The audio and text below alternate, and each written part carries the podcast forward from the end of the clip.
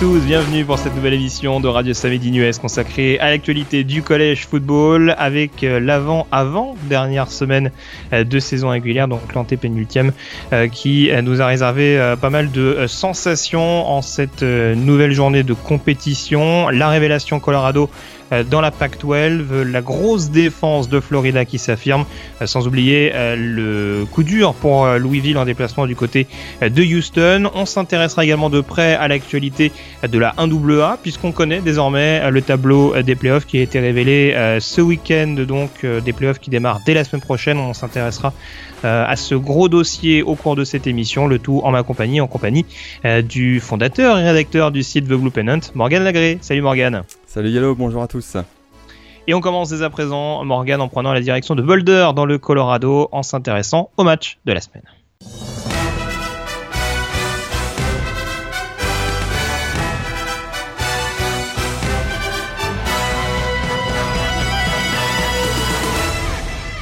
Oui, affiche pour le moins euh, inédite que euh, cette confrontation entre Colorado et, Washington State, euh, duel de la Pac-12 qui opposait donc les deux leaders de division respectifs, Morgan, notamment Washington State donc avait pris les commandes de la division Nord la semaine dernière avec la défaite de Washington à domicile contre USC. match assez mouvementé et match qui a tourné à l'avantage de la division Sud puisque Colorado s'impose 38 à 24. Ouais, belle victoire de Colorado. C'était euh, rafraîchissant finalement de voir un match euh, de conférence Pac-12 entre deux équipes qu'on n'avait pas l'habitude ces dernières années de voir au top. Alors euh, Colorado a mis fin à l'invincibilité des Cougars de Washington en match de conférence Pac-12. au terme, tu as dit, d'un match, un affrontement vraiment haletant qui a finalement basculé dans, le quatrième quart-temps. Alors ce choc de Pac-12 qui voyait en fait s'opposer, hein, c'est ça qui était intéressant, la meilleure attaque aérienne de la conférence, donc Washington State, à la meilleure défense contre la passe de la conférence Colorado, ben tout s'est joué dans le jeu au sol, c'est tout est logique. Euh, donc jamais hein, les Cougars finalement n'ont trouvé la solution pour stopper le senior euh, Cefo Lufao qui est vraiment la grande révélation on va dire de la saison euh, du côté de la PAC-12 alors qu'il n'était même pas sûr d'avoir son poste de titulaire au printemps. très clairement c'est le grand leader de cette équipe des Buffaloes. il termine encore avec 3 touchdowns à la passe. 39 à la course, pardon, et euh, également Philippe Lindsay, hein, le, running back des Buffaloes, qui a également fait un excellent match avec 132 euh, yards au sol pour 2 TD, et donc une super belle victoire de Colorado qui, euh, qui, qui a pris forme finalement dans le quatrième carton.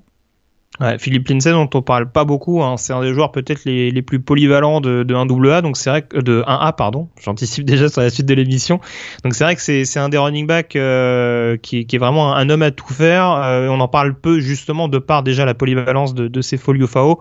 Euh, tu parlais de, de, ses stats à la, à la course avec notamment 3 touchdowns inscrits sur cette partie. À la passe c'est 27 sur 41, 345 yards. Donc même s'il n'y a pas de touchdown, il y a quand même une certaine régularité, même avec la blessure de, de Brian Bobo en cours de partie son, meilleur receveur.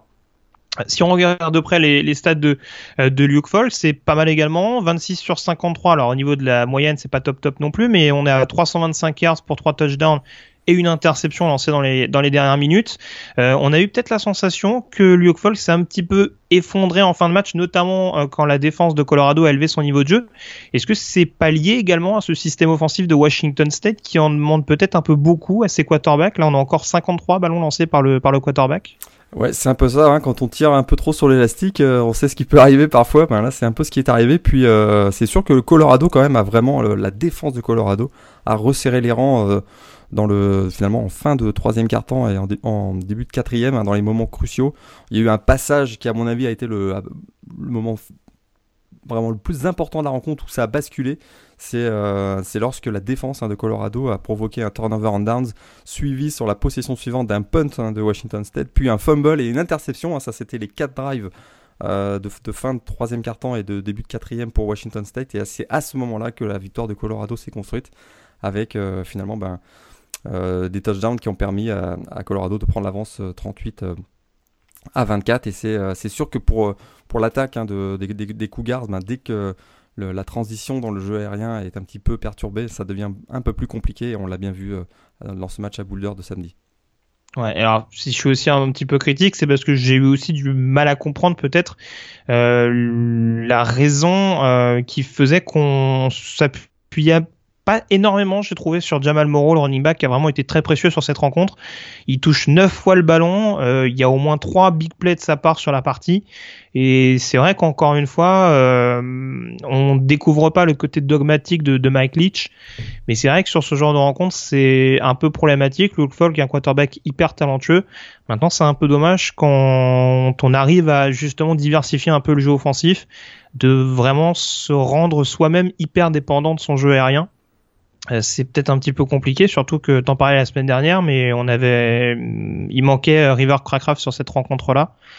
Et euh, voilà, pour le coup, Gabe Marks n'a pas forcément eu l'impact qu'il pouvait avoir habituellement sur le jeu profond. Avec des drops, hein. ouais, des drops en plus, hein, quelques drops, on a vu qu'on coûtait cher, dont une dans la end zone hein, de, Gabe Marks. Mm.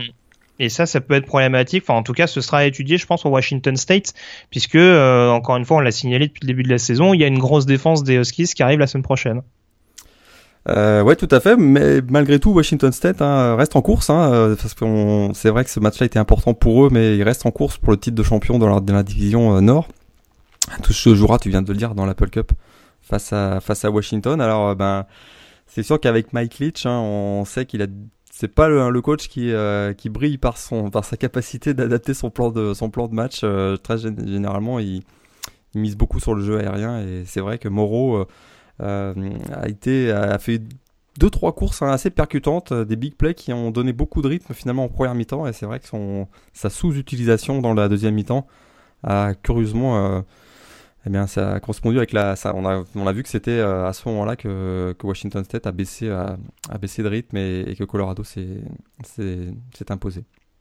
Est-ce que, alors, question, euh, je sais pas, un peu piège ou pas, mais est-ce est que Mike McIntyre est pas un peu l'antithèse justement de, de Mike Lee Parce qu'on voit que lui, pour le coup, il a, dû et il a su euh, s'adapter plus d'une fois. Hein. On a parlé de la blessure de Lufao, sur la blessure de Bobo également, il a dû se remettre euh, il a dû s'appuyer sur quelques autres menaces et Devin Ross a parfaitement rempli ce rôle. Euh, là, pour le coup, on a un coach qui est vraiment pragmatique et qui sait s'adapter. Ouais, ça change complètement. Et puis lui, c'est vraiment une, des belles révélations de l'année. On savait qu'au moment où il, il arrivait de San Jose State du côté de Colorado, qui il avait tout un défi parce que Colorado était vraiment euh, pas, pas bien, pas bien, pas bien, hein, tout au fond de la, de la PAC-12 et euh, résultat, il a en, trois ans, il a complètement euh, retourné le programme qui maintenant est à un match d'une finale de conférence et c'est vrai que une de ses qualités, c'est d'avoir, on l'a vu plusieurs fois dans la saison d'ailleurs, c'est d'avoir su s'adapter à l'adversaire. Hein. On n'a pas toujours le même plan de match, on a vu parfois des matchs où Colorado misait beaucoup sur le jeu de course, d'autres où c'était plus à la passe avec ses Lufao. On l'a même vu, il faut quand même rappeler hein, qu'il y a eu des blessures, tu l'as dit, notamment de Sefo donc le, le, quarterback qui a été remplacé pendant 2 à 3 matchs par Steven Montes, qui a été euh, euh, le freshman, des belles surprises également et qui promet énormément pour les années à venir. Donc un joueur un petit peu différent de Lufao, donc encore un, il a fallu s'adapter et adapter le plan de match. Donc je te rejoins complètement. McIntyre, c'est pour ces raisons-là, à mon avis, le candidat pour le, titre de coach de l'année dans la, dans la PAC-12. Dernière question, euh, un remake, euh, un remake de ce Colorado Washington State en finale de la Pac-12, tu signes tout de suite? Ah si, le, on a le même niveau d'intensité et le, même mano à mano qu'on a vu samedi dernier, euh, je signe effectivement. ça va être quand même difficile pour Washington State à mon avis face à Washington, mais en tout cas ça a été un match très plaisant à regarder, très intéressant et qui s'est joué dans les dernières minutes. C'est clair, je te rejoins globalement. On étudiera avec attention tout à l'heure les différents scénarios au niveau de la Pac-12 parce que également au niveau du Sud, euh, il y a encore quelques obligations, on dirait, à remplir pour Colorado, une obligation assez simple, mais euh, voilà, on essaiera d'établir ça tout à l'heure. Euh, une conférence où il n'y a plus forcément besoin d'établir de scénario, c'est la conférence qu'on y vient tout de suite avec le vainqueur de la semaine.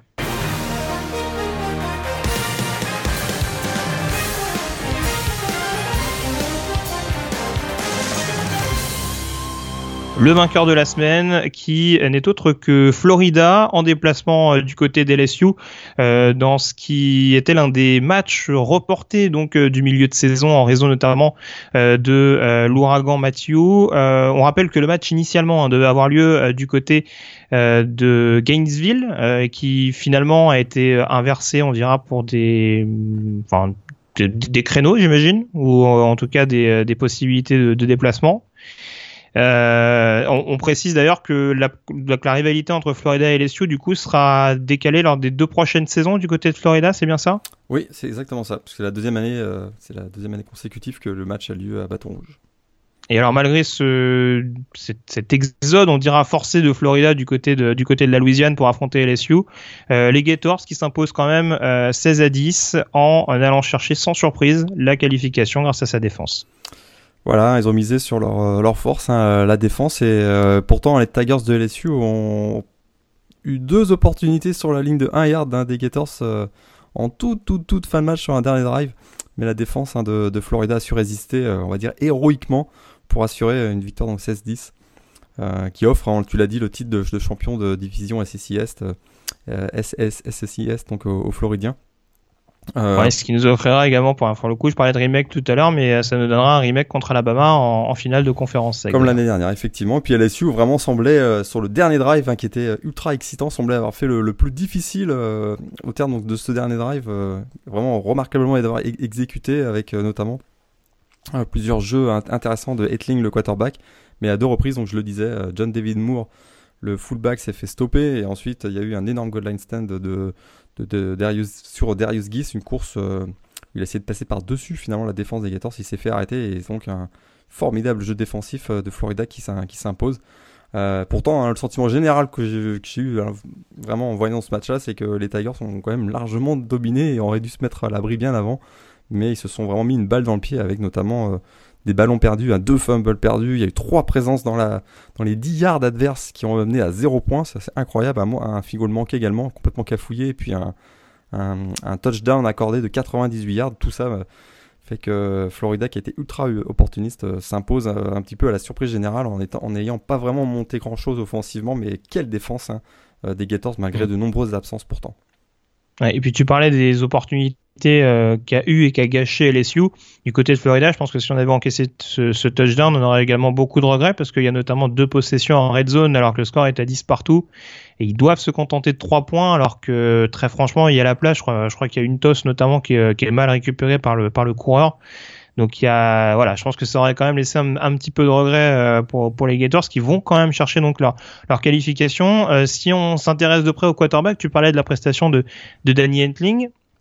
Euh, si je ne me trompe pas, on avait quand même un duel entre deux anciens quarterbacks de Purdue. Exact. Danny Etling d'un côté et Austin Appleby de l'autre. Alors Etling termine avec plus de yards euh, dans le domaine aérien. Appleby euh, inscrit lui le seul touchdown du match. qui t'a le plus convaincu sur cette confrontation? Aucun des deux. Aucun des deux. bon, peut-être Etling, il, avait, il, a, amené un peu plus de rythme hein, que, que Appleby. Euh, mais très clairement, euh, ces deux quarterbacks-là sont pas des solutions à long terme. De toute façon, c'est des, quarterbacks qui sont en fin de carrière universitaire. Mais... Ah bah pour avoir été benché par, par Purdue, je méchant, mais bon. Euh, d'ailleurs, je crois que c'est Appleby qui avait, qui avait pris la place de, d'Etling il y a deux saisons de ça, hein, du côté de du côté West Lafayette. exactement, en 2014 ou 2015, effectivement. Et puis, bah, bon, voilà, c'est des quarterbacks à qui de, toute façon on demande pas de de mettre beaucoup de rythme. C'est essentiellement des passes courtes. Euh, évidemment, euh, le, la passe de 98 yards est, pour Kyrie Cleveland est le, le contre-exemple de ce que je viens de dire. Euh, mais euh, bon, voilà, c'était pas un match entre euh, les deux meilleurs quarterbacks de la, du pays, ça c'est certain. c'était avant tout un choc défensif et c'est, on s'attendait à ça, c'est ce qu'on a eu. Et finalement, c'est la défense hein, de, de, Florida qui, qui l'emporte. Alors, je disais tout à l'heure l'absence hein, de nombreux titulaires sur blessure, et pas des moindres. Hein, il y avait quand même euh, l'absence donc de Marcus May qui est clairement le quarterback de la défense le, des Gators, le safety. Euh, au niveau des linebackers, il y avait l'absence hein, de Alex euh, Anzalone et puis l'absence de Brian Cox Jr. depuis, depuis un certain temps. Ouais, défensif. Ouais. ouais. Jarrad Davis qui est également qui a également une petite blessure. Donc avec tout ça, ils ont fait quand même une super grosse performance et ça, ça, ça prouve qu'il y a beaucoup beaucoup de réserves du côté de, de, Florida. Puis offensivement, hein, la seule, je trouve le seul point vraiment intéressant pour les Gators, c'est l'émergence hein, depuis 2-3 semaines de, du running back Jordan Scarlett, hein, euh, qui avait fait une grosse performance déjà face à South Carolina il y a, une semaine et qui là euh, refait encore plus de 100 yards face à, face à LSU. Il a notamment été euh, très précieux en quatrième quart-temps. Ça, c'est vraiment un point intéressant. C'est peut-être eh sur ce joueur que la, saison prochaine, on va construire les, succès du côté de, des Gators. Il faut espérer pour eux. Euh, concernant LSU, on voyait d'assez belles choses depuis euh, la nomination d'Ed Orgeron. Là, en l'occurrence, c'est la deuxième grosse affiche que les Tigers perdent de peu à domicile, euh, qui plus est sans montrer grand-chose offensivement. Aujourd'hui, si tu es le directeur athlétique d'LSU, est-ce que tu le prolonges? La difficulté, c'est le remplacer, mais par qui? Parce qu'on voit que le, marché actuellement, est un marché des, coachs, hein, est un peu bouché. Il n'y a pas vraiment de coach disponible. Euh, on sait que ça va certainement avoir un effet. À partir du moment où il y en a un qui va être renvoyé, il va y avoir un effet domino et puis il, y aura certainement des coachs qui vont se retrouver euh, disponibles. Mais jusqu'à présent, c'est plus. Euh, je pense qu'ils ont une attitude où ils, ont, ils sont observateurs de, ce qui se passe parce qu'on ne sait pas exactement quels coachs vont être disponibles. C'est sûr, renvoyer Ed Orgeron, mais actuellement, le remplacer par qui? Je vois pas trop. mais c'est sûr que si s'il y a d'autres coachs qui viennent, qui deviennent à être, à être libres, euh, ça va être difficile quand même pour lui. Euh, avec, ses, avec, deux défaites, euh, même s'il a bien relancé le programme, j'ai l'impression que on cherche un peu plus de, renouveau et de jeunesse du côté de, du côté de la direction athlétique de LSU. Donc je suis pas convaincu qu'il va, va rester à son poste. Ouais, bon après, il faut peut-être être un peu indulgent. C'est vrai que là, là en l'occurrence, sur cette partie-là, euh, on sait que Lennart Fournette était également euh, touché euh, avant la partie, a joué un petit peu, mais en fin de match a, quand même été conservé sur la touche. Durant, il doit aussi composer avec des quarterbacks qu'il n'a pas forcément choisi. On ah. verra le, choix qui est fait, mais on, sait que c'est, on sait que c'est un excellent pompier. Hein. C'est sûr que est, pour revenir éteindre un feu au milieu d'une saison, il est excellent. Il l'avait fait à, à USC, il l'a refait à LSU. Maintenant, sur toute une saison, avec la, la procédure de recrutement, de gestion d'une équipe au printemps et pendant l'été, toute une saison. Euh, la dernière expérience qu'il avait eue du côté de Ole ça avait été quand même assez catastrophique. Euh, donc, on a peut-être l'impression que ben, c'est il est très très bon pour euh, une demi-saison, on va dire, quand il faut relancer une équipe, mais sur toute une saison, c'est peut-être un petit peu différent. Très bien. Bon, bah, en tout cas, on, suivra ce qui se passera du côté d'LSU pour Florida. Donc, il y a cette finale de la SEC à négocier dans, une quinzaine de jours du côté d'Atlanta. On verra comment ça se passe parce que là, pour le coup, ça risque d'être un petit peu plus épineux. Et puis, on verra euh, si LSU, euh, malgré cette nouvelle défaite, arrive à, incorporer un bowl majeur. Ça va commencer à être un petit peu compliqué quand même.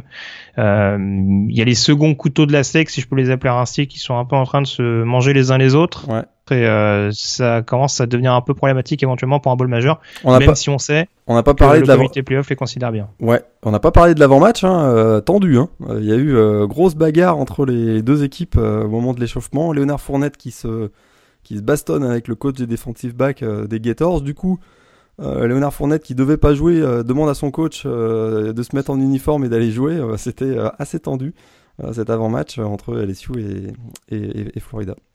Ouais. Note tout à fait personnelle et qui n'a pas forcément grand chose à voir avec le college football à proprement parler, mais je suis pas sûr qu'au niveau de, des scouts NFL, ça a été un comportement hyper, enfin, très bien apprécié. Euh, bon, on dira qu'en termes de détermination, c'est bien, mais se distinguer de cette manière-là, euh, c'est peut-être un peu. Euh, ouais, il y a beaucoup à dire d'ailleurs sur la saison 2016 euh, de Léonard Fournette ouais. versus. Il y a ses problèmes, il y a ses problèmes de blessure aussi. Hein. On sait que ça, c'est quelque chose qui inquiète beaucoup à l'échelon professionnel. Exact. Son, il y a un comportement effectivement un peu, un peu douteux. On a vu des, des choses aussi off-season, pendant l'off-season, avec des, des, vidéos de lui où il se mettait à se bastonner avec d'autres, d'autres coéquipiers. C'était un, un personnage un peu, un peu curieux. Très bien. Bon, en tout cas, euh, c'est ce qu'il y avait à dire sur ce LSU Florida. On s'intéresse désormais aux perdants de la semaine en s'intéressant notamment à la conférence ACC.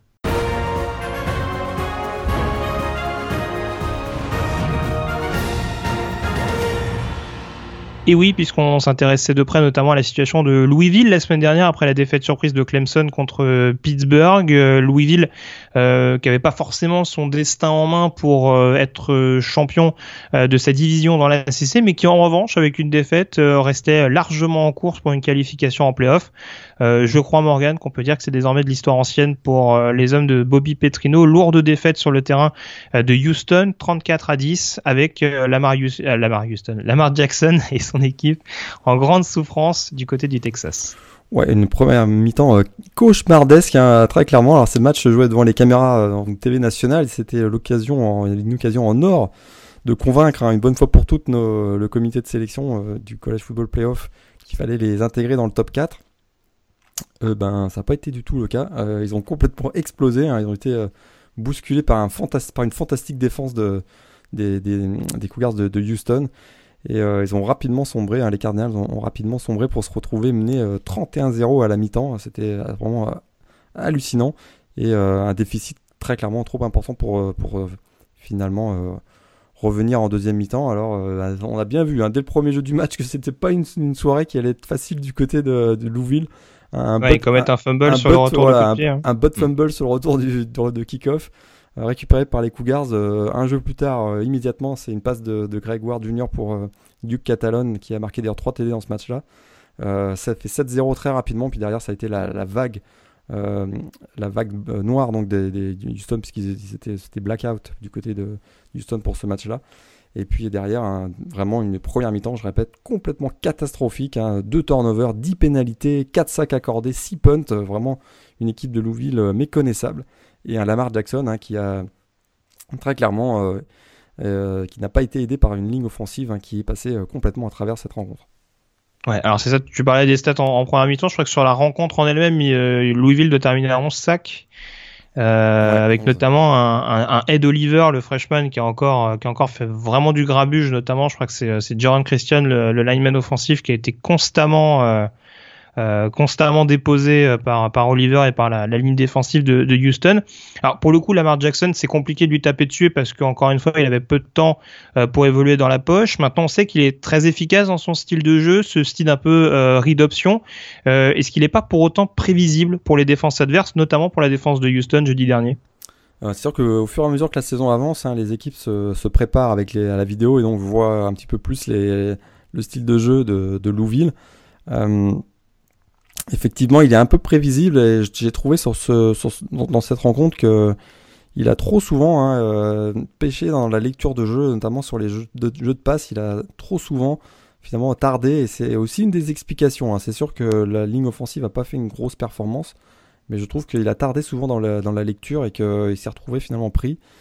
Euh, pour lui, c'est pas une, c'est très clairement sa plus mauvaise performance de l'année. Et il pêche un petit peu, je trouve, dans. Euh, il y a peut-être même un complexe hein, de.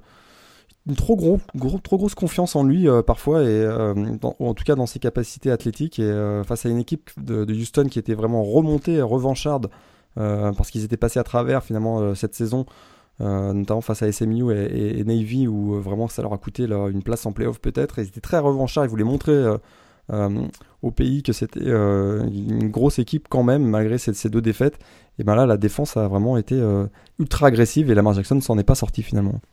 Ouais, je suis en train de vérifier les stats. 25 courses pour 33 yards. Ça fait peu quand même. voilà, c'est sûr qu'avec un Ed Oliver, tu l'as dit, le, le, trou freshman qui a été euh, vraiment qui a été survolté, euh, ben, résultat, il a été tout le temps sur le sur le reculoir et ça a été très très très difficile pour lui dans, dans cette rencontre. Vraiment pas beau à voir pour pour Lamar Jackson. Mais c'est surtout que je, alors je te dis ça surtout parce que le travail d'Ed Oliver est remarquable, mais j'ai vraiment l'impression que justement on avait aussi la, la présence de, de Steven Taylor, qui est l'autre euh, figure emblématique, je dirais, de cette défense des Cougars. On avait l'impression qu'il était vraiment là en tour de contrôle et que à partir du moment où Jackson choisissait de partir sur la rédoption, il était là plein centre et il l'attendait de pied ferme et il termine d'ailleurs la rencontre à, à 14 plaquages, euh, deux, deux, deux et demi pour perdre d'ailleurs. Euh, sans compter les sacs qui vont avec, parce qu'il en, en a au moins plus de, il en a au moins deux ou trois euh, rien que pour lui. Donc euh, c'est vrai que pour moi ça m'a paru être les limites du jeu de, de Lamar Jackson. Après voilà là pour le coup il tombe sur une défense de Houston qui est bien organisée avec deux excellents playmakers ce sera peut-être pas forcément le cas toutes les semaines. Euh, justement, si on s'intéresse de près à Houston, euh, après Oklahoma, il y a un nouveau coup d'éclat contre une équipe du top 10 même. Euh, est-ce qu'on doit désormais les reclasser comme meilleure équipe du groupe of five? C'est une très bonne question. En tout cas, c'est l'heure des regrets hein, du côté de Houston, hein, parce que effectivement, tu l'as dit, une belle victoire face à Oklahoma en match d'ouverture. ils ont été en course pendant les playoffs euh, tout le mois de septembre et début du mois d'octobre. Il y a eu un, donc un passage à vide, j'en ai parlé. Euh, leur performance là de jeudi euh, démontre qu'ils avaient vraiment le potentiel de réussir une saison historique, à mon avis. Puis ils joueront pas de finale de conférence AAC, ça c'est pas bon pour eux, mm. mais puisqu'ils vont être donc ils vont être derrière Navy. c'est vrai que cette question de savoir si c'est pas la meilleure équipe du groupe of five, elle doit être posée. Je sais pas comment le comité de sélection va, effectivement interpréter cette super belle victoire face à Louville. mais la question mérite d'être posée entre, entre un Houston, entre le Houston de jeudi dernier euh, et, Western Michigan, euh, pour moi, il n'y a pas photo. Hein. Euh, mais en tout cas, je serais quand même assez étonné de ne pas voir Houston réintégrer ne serait-ce que le top 25 cette semaine. Ouais, ça c'est sûr. Oui, oui, là, je pense qu'ils vont être, ils vont être réintégrés. D'ailleurs, ils sont de retour dans la P top 25. Hmm. C'est peut-être un bon indice.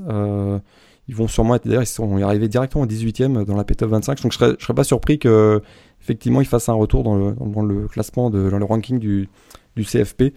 de, qui va donc être dévoilé mardi, mardi soir. Et pour terminer avec Louisville, euh, est-ce qu'il y a un scénario qui serait actuellement plausible pour les voir quand même arriver en playoff? Il faudrait vraiment beaucoup de circonstances favorables.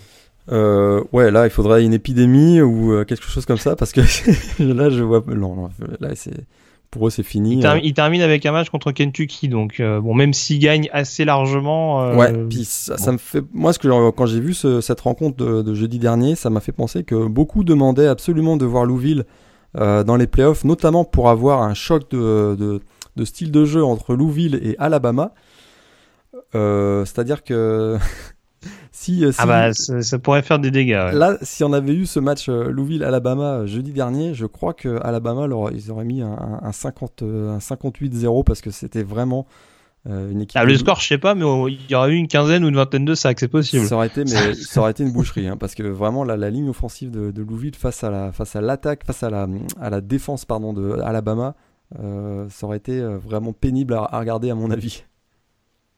Très bien. Bon, en tout cas, on va suivre l'avancée, enfin la suite de la saison pour Louisville. Encore une fois, il termine avec un match contre Kentucky qui sera leur dernier euh, de saison régulière, leur dernier tout court avant les bowls, puisqu'ils euh, ne joueront pas de finale ACC, mais ça on y reviendra euh, dans quelques secondes. Avant de s'intéresser justement aux autres résultats de la semaine, on ouvre désormais la page débat, ou en tout cas dossier de la semaine.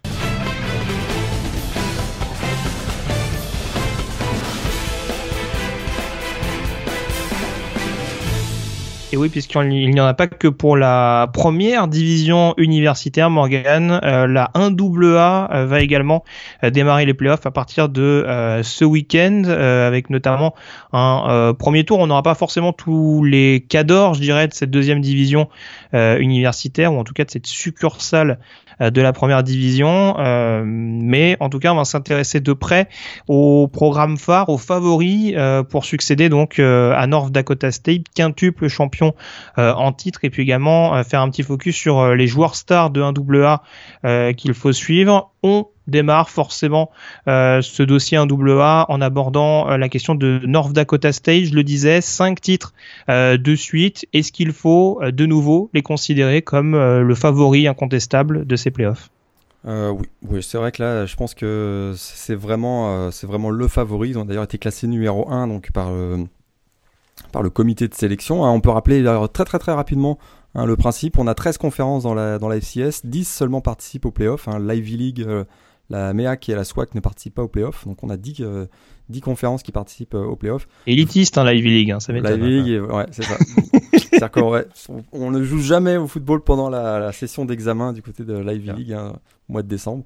En tout cas, 24 euh, équipes donc, font les playoffs, on l'a dit, 8, les 8 premiers sont exempts du, premier tour, et c'est un bracket de type March Madness, ceux qui connaissent le, basket, donc on connaît déjà les, les, parcours à l'avance il n'y a pas de reclassement euh, après, après chaque tour.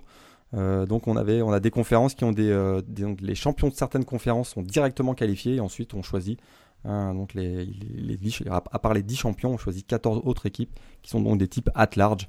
Donc on se retrouve avec 24 équipes. Voilà. Alors pour North Dakota oui très clairement c'est le North Dakota State c'est le le favori. Il pourrait d'ailleurs égaler hein, le avec 6 titres un record détenu par Georgia Southern. Donc une fiche de 86 hein, depuis 6 ans, c'est très solide, euh, très solide dans le jeu au sol, hein, l'une des meilleures défenses du pays, on l'avait vu euh, d'ailleurs face à Iowa, puisque cette année, North Dakota State a battu une équipe du, FBS euh, Iowa. Et ils l'ont d'ailleurs régulièrement fait ces dernières années. D'ailleurs, c'est à mon avis un des points forts, c'est que cette équipe a vraiment une culture de la gagne, et ça va être très très très difficile d'aller les d'aller les sortir. Peut-être la seule faiblesse, hein, je sais pas ce que tu en penses, mais c'est peut-être un excès de confiance ou un, complexe de supériorité qui les ferait, qui les ferait chuter peut-être à la surprise générale dans ces playoffs. Bah, peut-être. Euh, après, pour rester vraiment sur l'aspect purement tactique, euh, alors leur force incontestable, je pense que tu me rejoindras là-dessus, c'est euh, le jeu au sol, que ce soit offensivement ou défensivement. Ils ont quand même beaucoup de playmakers, notamment une capacité à, à enfin une pléiade de, de, de, coureurs qui sont capables de faire la différence au niveau du jeu au sol.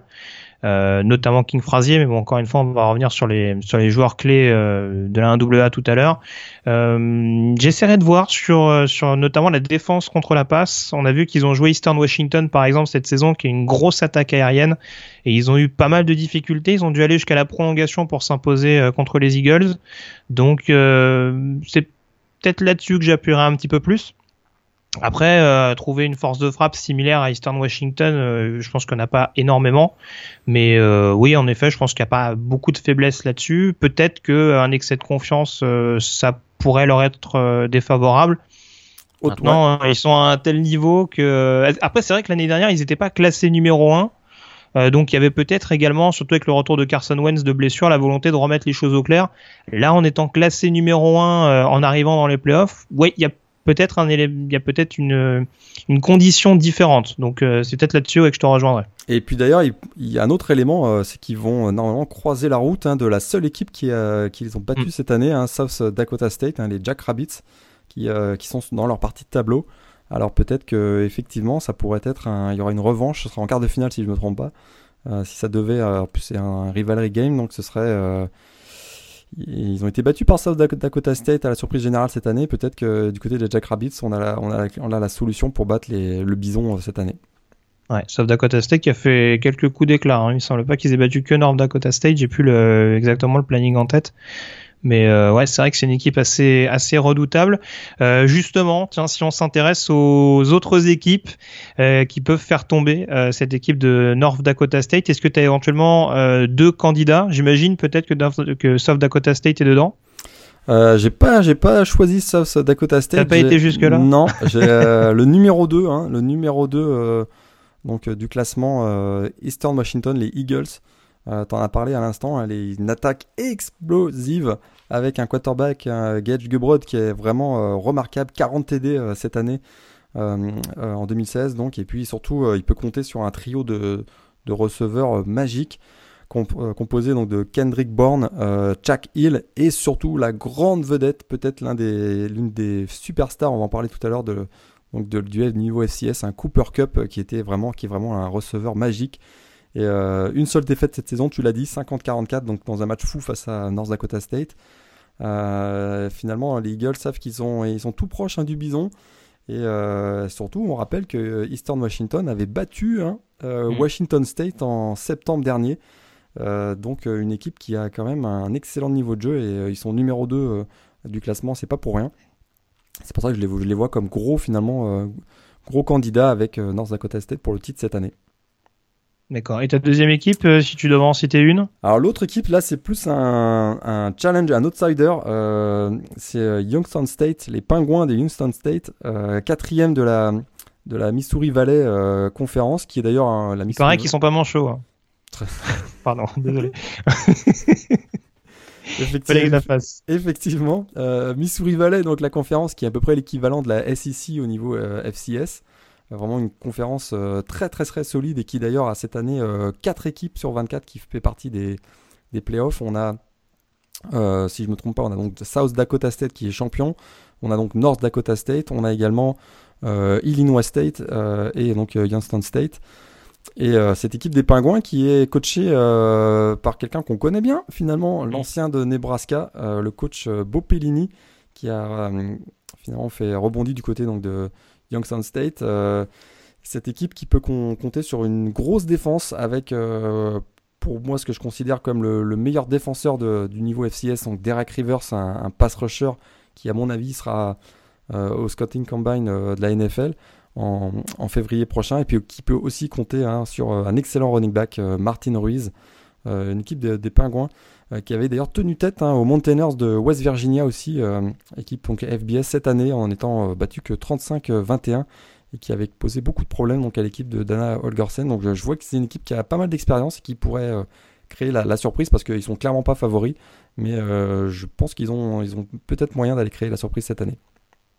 Alors écoute, euh, moi j'avais identifié deux équipes. Alors tu m'as un peu coupé l'herbe sous le pied euh, puisque j'avais euh, j'avais pensé notamment à, Eastern Washington que, que je trouve vraiment très très explosif. C'est c'est une équipe qui est vraiment plaisante à voir et pour l'anecdote, il me semble que c'est l'ancien programme du de l'ancien quarterback d'Oregon dont j'ai oublié le prénom. Vernon Adams.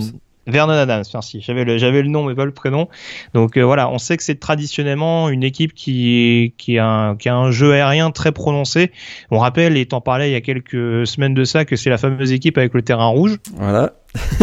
pour, bien situer les, repères. Euh, et donc pour le coup, euh, non, voilà, je pense que c'est vraiment une équipe euh, hyper explosive. Faudra peut-être s'améliorer au niveau défensif, mais en tout cas, ça peut vraiment nous donner des matchs de, toute beauté du côté d'Eastern Washington pendant ces playoffs. La deuxième équipe qui est peut-être un petit peu plus discrète, qui a peut-être un petit peu moins de star power, je dirais, c'est James Madison, programme dont on parle pas énormément du côté de la CA.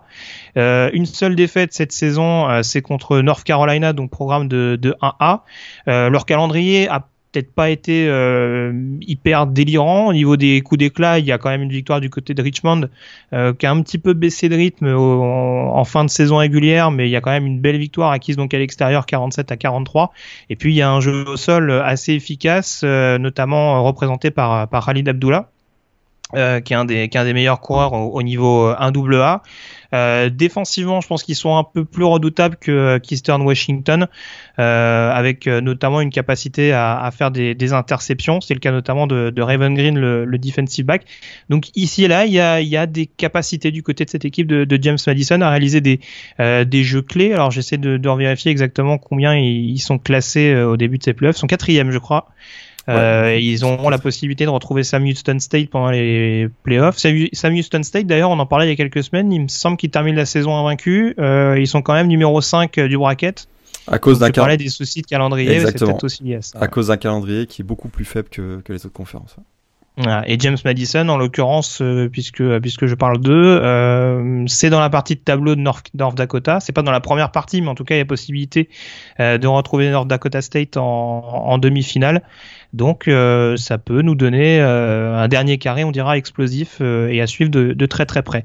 je vais juste donner très rapidement le bracket hein, sans rentrer forcément dans les détails. et je vais en profiter pour évoquer le, le calendrier avant justement qu'on s'intéresse aux, joueurs stars. On a donc un premier tour où on aura notamment San Diego contre Cal Poly, Villanova contre San Francisco, équipe de Pennsylvanie, Chattanooga, Weber State et New Hampshire, Lehigh. Et puis l'autre partie de tableau, donc Central Arkansas Illinois State, euh, Richmond, North Carolina A&T, euh, Wofford qui affrontera Charleston Southern et euh, Youngstown State dont on parlait qui affrontera Samford. C'est peut-être l'affiche d'ailleurs de ce premier tour, hein, ce match entre entre Youngstown State et, et Samford. Samford, bon petit programme de, de 1AA qui est un petit peu en retrait mais qui peut réussir quelques surprises. Et puis donc il y a les équipes exemptées. On parlait de North Dakota State, de South Dakota State dans cette partie de tableau, Sam Houston State, James Madison, Eastern Washington, North Dakota beaucoup de programmes hein, du côté de l'État du Dakota qui, euh, qui, sont performants. Et puis les deux derniers, donc qui, les deux dernières équipes exemptées euh, de ce premier tour, c'est Jacksonville State, euh, qui était d'ailleurs finaliste l'année passée. Ouais, qui compte, euh, qui, compte l'ancien running, qui compte l'ancien running back de, de Auburn, hein, Rock Thomas, hein, donc du côté de Jacksonville State. Ouais, tout à fait. Et donc euh, The Citadel, euh, qui à l'instar de Sam Houston State euh, a une saison assez correcte, mais qui est pas forcément bien considérée euh, d'un point de vue bracket. Donc voilà, ce sera à suivre. Ça commence donc ce week-end, la finale nationale étant prévue le 7 janvier prochain. juste une petite question, Morgan. Est-ce que si on prend ce système-là sur la 1A, est-ce que ça aurait du sens selon toi? Est-ce que ça rendrait en tout cas la première division plus intéressante? Eh ben, moi j'en suis euh, suis pas sûr en fait. Euh, je suis pas convaincu encore du, top 4 de, de, de 4 équipes seulement dans les playoffs, mais de le pousser à 24, euh, je suis pas du tout convaincu à mon avis. Ça rendrait moins excitant moins excitante la saison régulière. Je crois qu'il y, a un énorme intérêt et beaucoup de passion au moment de la saison régulière au niveau 1A. FBS donc parce que justement c'est difficile d'aller en playoff et que chaque match chaque week-end est extrêmement extrêmement important, il faut surtout pas perdre. Et que là, j'ai l'impression qu'avec un, un, système à 24, euh, finalement, euh, perdre un week-end, euh, un match comme LSU Florida de, ce week-end, bon, finalement, on gagne, on perd, c'est pas bien grave, on fait partie du top 24 de quoi qu'il arrive. Donc, à mon avis, ça perdrait, ça rendrait la saison un peu moins excitante. Je sais pas ce que tu en penses, mais moi, c'est ce que, ce que je crains finalement à, pousser, à, inviter tout le monde. Ce serait finalement un peu l'école des fans. Hein. Tout le monde, tout le monde est gagnant, tout le monde est, tout le monde est qualifié. Donc, je suis, suis pas convaincu d'un système comme ça. Bah, je sais pas, moi je, trouve ça, je trouve ça assez excitant, comme système. Alors forcément, on, se posait la question il y, a, a quelques mois de cela sur la March Madness. On sait que c'est pas euh, euh pas calcable sur euh, sur ce qu'on peut faire aujourd'hui en, en, 1A.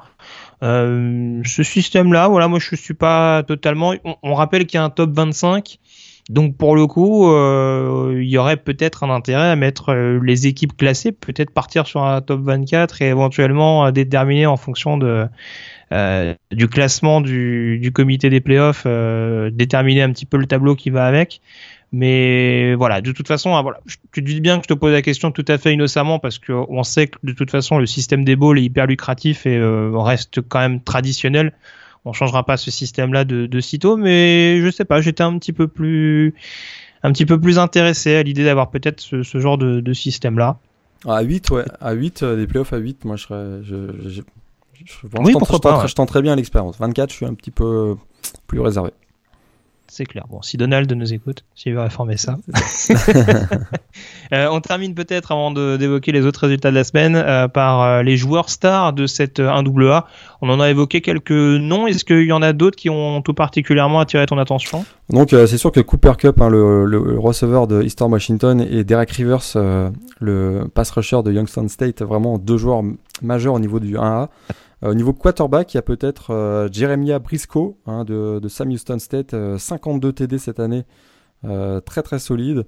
Et défensivement, hein, il y a un joueur qui a été l'une des révélations de l'année et qui, à mon avis, sera peut-être même la révélation du Scouting Combine de 2017. C'est Tano Panossian qui est du côté de Villanova. Euh, qui est vraiment un, pass rusher également explosif et qui a d'excellentes qualités athlétiques, euh, qui pourrait être euh, l'une des révélations de, ces, de ces prochains mois. D'accord. Alors moi, il y a quelques noms également que j'avais vus. Alors offensivement, je m'intéresserais tout particulièrement à, Brady Gustafson, qui évolue dans une équipe de Montana qui a été assez régulière, notamment en fin de saison, mais qui est peut-être un des quarterbacks selon moi les plus intéressants à avoir joué. On se rappelle notamment que l'année dernière, euh, il avait fait un gros gros match pour euh, pour épingler North Dakota State en, en ouverture de la saison. C'est un quarterback géant. Hein. Il est, il fait 2 mètres, 2 mètres. Donc en plus, oui, je pense que ça va intéresser les scouts NFL de très très près. Et euh, le deuxième joueur également, c'est euh, D'Angelo Anderson, euh, running back de Coastal Carolina.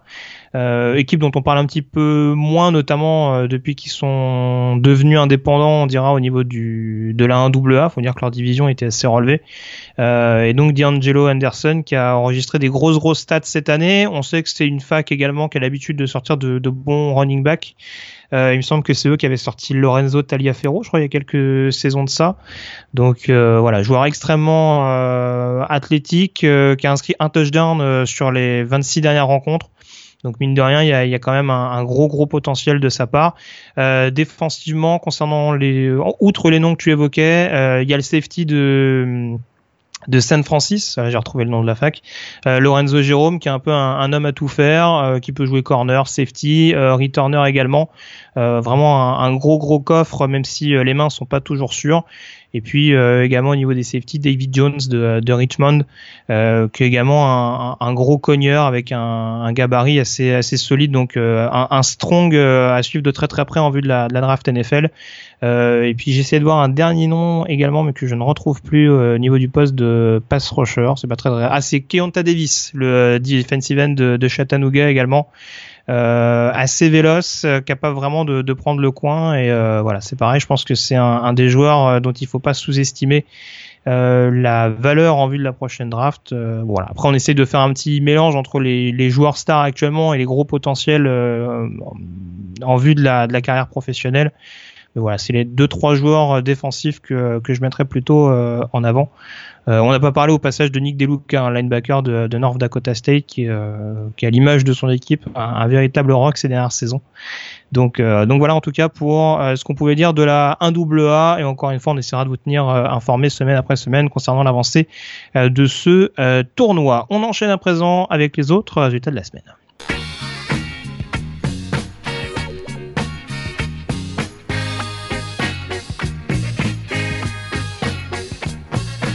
Les autres résultats de la semaine, Morgan, et euh, les têtes d'affiche qui ont été euh, un peu plus convaincantes, encore que dans la Big Ten pour Ohio State et, euh, Michigan, ça a été un petit peu compliqué. victoire de Michigan 20 à 10 contre Indiana et Ohio State qui a dû cravacher dans les dernières secondes contre Michigan State 17 à 16. Ouais, Michigan State qui a tenté une conversion à deux points et qui a manqué d'ailleurs cette conversion alors qu'ils avaient l'occasion de revenir à égalité à, à 5 minutes de la fin.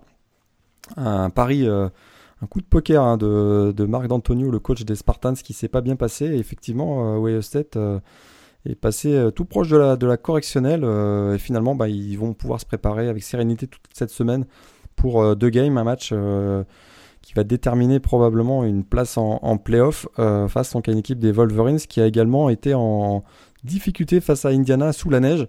Hein. ça a été long et pénible sans leur quarterback titulaire Witton Spade, donc, qui était remplacé par John O'Corn pour cette rencontre. Euh, mais finalement, ben, ils ont réussi à s'en sortir avec euh, notamment deux TD au sol de, de Smith. Ça a été vraiment un match difficile pour, pour Michigan.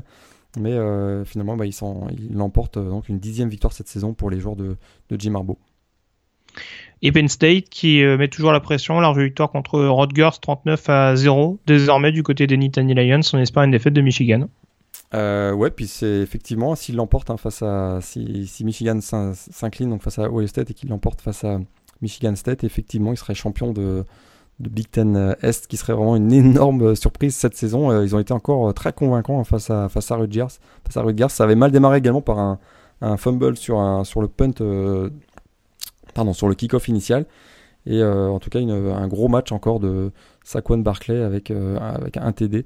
Et euh, Penn State, hein, qui vraiment 9 euh, victoires cette saison et l'occasion d'atteindre le plateau des 10 victoires la semaine prochaine. C'est quoi qu'il arrive, ça aurait été vraiment une excellente saison pour Penn State. Et là, on évoquera tout à l'heure la question des horaires, mais c'est vraiment du pain béni pour Penn State parce qu'on aura le Iowa State Michigan à 18h et le Penn State Michigan State à 21h30. Ça veut dire que Penn State euh, saura vraiment s'il a son destin en main, si Michigan s'incline, et à l'inverse, si Michigan s'impose pour le coup, ce sera presque un match pour la gloire, mais euh, voilà, en tout cas, euh, ça va peut-être faire monter la pression du côté du Beaver Stadium à 21h30 si Michigan perd. Ouais, je me demande si euh, si Penn State peut pas quand même jouer pas, pas jouer le Rose Bowl cette année. C'est vrai que c'est un peu hmm. oui, si Michigan va en playoff. Voilà, si Michigan va en playoff, à mon avis, ça se jouera entre Wisconsin et Penn State pour, pour le Rose Bowl. Donc il y a quand même un gros intérêt pour ce match-là, quoi qu'il arrive c'est clair. Euh, et puis euh, ça c'est concernant la division Est. Euh, à l'Ouest, on a confirmation que ça se jouera entre Wisconsin et Nebraska. les deux équipes large vainqueurs respectivement de Purdue 49 à 20 et de Maryland 28 à 7. Et encore un, énorme match hein, de Corey Clement côté Wisconsin avec un TD. Euh, on grosse défense contre la course quand même du côté de Purdue parce qu'ils se sont fait ouvrir plus d'une fois. Hein. Ouais, exactement. Euh, puis euh, également dans ce match, dans ce match, il y a un pick six hein, de TJ Watt, hein, le defensive end des Badgers. En tout cas, il remporte une, cinquième victoire d'affilée et une, cette saison, puis une onzième d'ailleurs consécutive face à Purdue. Wisconsin réussit souvent très bien face à Purdue ces dernières années. Voilà. Nebraska, pas grand chose à dire. Ils ont déroulé contre Maryland. Ouais, ils étaient privés de, Tommy Armstrong euh, quand même. Euh, effectivement, ils ont déroulé face à, face à Maryland. Maryland qui euh, vraiment une fin de saison extrêmement difficile. ah bah dès qu'ils ont croisé la Big Ten, c'est ça. Dès qu'ils ont commencé à jouer des vrais adversaires, c'est devenu compliqué. En tout cas, on notera de côté de Nebraska hein, les trois TD de, de Terrell Newby, le running back. En tout cas, j'ai encore une nez parce que j'annonçais Maryland en playoff et puis ils vont, ils vont sans doute pas jouer de ball. Donc comme ça. ouais, ils, bah, ils, doivent battre Rutgers pour le dernier euh, en dernière semaine. Euh, un match d'ailleurs, euh, Maryland Rutgers. Ah, faut le regarder celui-là. Hein. C'est pas le meilleur match de l'année, surtout, surtout, quand on sait que là on arrive dans Rivalry Week. je pense pas que beaucoup de gens vont regarder Maryland Rutgers finalement. On passe à la Big 12 à présent avec euh, le choc, enfin ce qui était en tout cas censé être un choc entre West Virginia et Oklahoma et qui finalement a été à sens unique, large victoire des Sooners 56 à 28. Euh, euh, large victoire effectivement et on s'attendait à un gros un choc des, styles de jeu entre la grosse attaque de Oklahoma et la, grosse défense de West Virginia. ça a vite tourné à l'avantage de, des Sooners avec un Baker Mayfield excellent. on a vu également euh, au sol, Joe Mixon et Perrine qui ont été très très très solides et incisifs dans la red zone. Et un DD Westbrook qui marque encore un, fantastique touchdown, 75 yards si je ne me trompe pas. Euh, ça a été vraiment une soirée euh, difficile pour, pour West Virginia qui craque finalement à son dernier match. Et bah, le résultat, hein, c'est qu'avec cette victoire d'Oklahoma, bah, tout va se jouer lors, de lors du dernier match, le Bedlam Game entre Oklahoma et Oklahoma State, qui va être vraiment un match fantastique à regarder. Ouais, parce que Oklahoma State du coup euh, reste en course. Large victoire du côté de, de TCU 31-6. C'était pas très convaincant contre Texas Tech. Ça allait beaucoup plus sur ce match-là. Super belle victoire hein, de, de, Oklahoma State euh, à TCU. C'était quand même euh, TCU qui venait quand même de, de gagner, et notamment récemment face à Baylor qui avait été très explosif. Et là, il marque 6 points. et une totale domination hein, du jeu au sol des, des Cowboys. C'est ce qu'on voit ces dernières semaines. là, ils font encore 334, 334 yards au sol avec un Justice euh, Hill qui à 154 yards, un Chris Carson qui à 146 yards.